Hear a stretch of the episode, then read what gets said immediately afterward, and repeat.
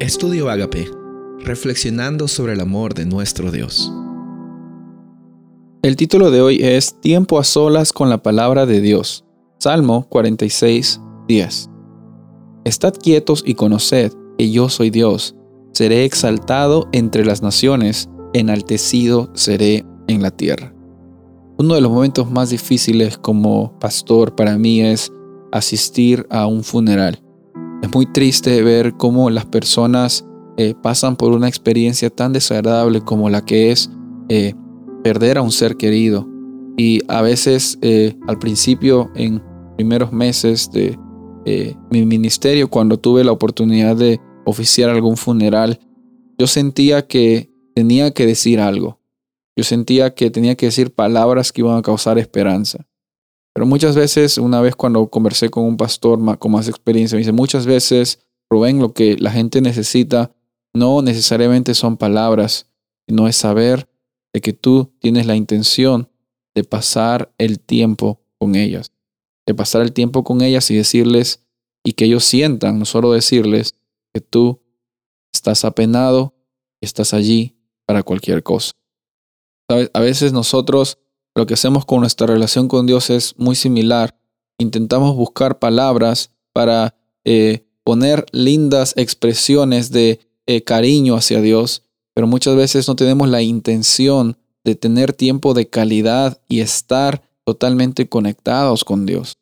El llamado en esta ocasión, que desde el principio te lo voy a decir, el llamado en esta ocasión es tener tiempo intencional para encontrarse con Dios. Jesús lo necesitaba Daniel lo necesitaba. Todos lo necesitamos.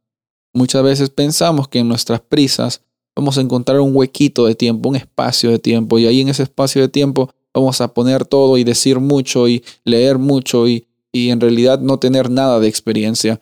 Es muy peligroso cuando dejamos las cosas al aire, porque cuando la dejamos al aire, siempre va a haber alguna cosa que va a llenar algo que no está planificado.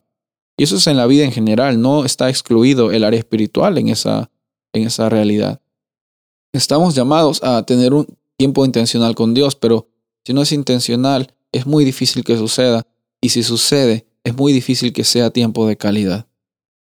Tenemos que planificar un momento y un tiempo en el cual quizás tú estás ya tan ocupada, tan ocupado de repente, eh, para dejar las cosas y decir, mira, este es el tiempo que yo necesito con Dios.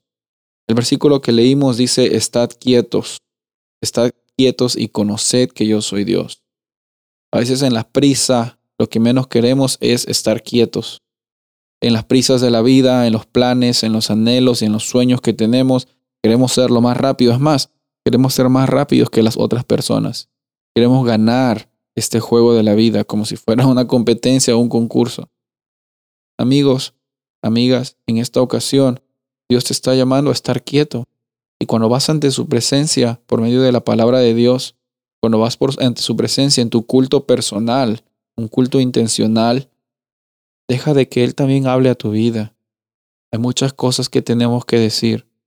Hay muchas cosas que sentimos que tenemos que vivir. Pero la base fundamental, lo más fundamental que tenemos en nuestra experiencia como cristianos, debe ser no intentar producir Hemos visto que Dios es el que nos da tanto el querer como el hacer, sino intentar en ese momento de quietud sentarnos y dejar de que el Dios que creó el tiempo, que creó todo lo que nosotros tenemos, tenga un encuentro personal también con nosotros.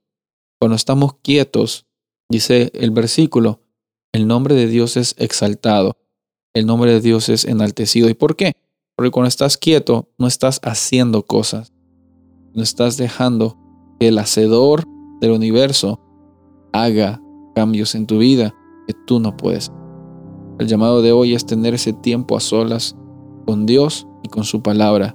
Dedica ese tiempo especial para que Dios tenga ese encuentro increíble contigo. Soy el pastor Rubén Casabona y deseo que tengas un día bendecido.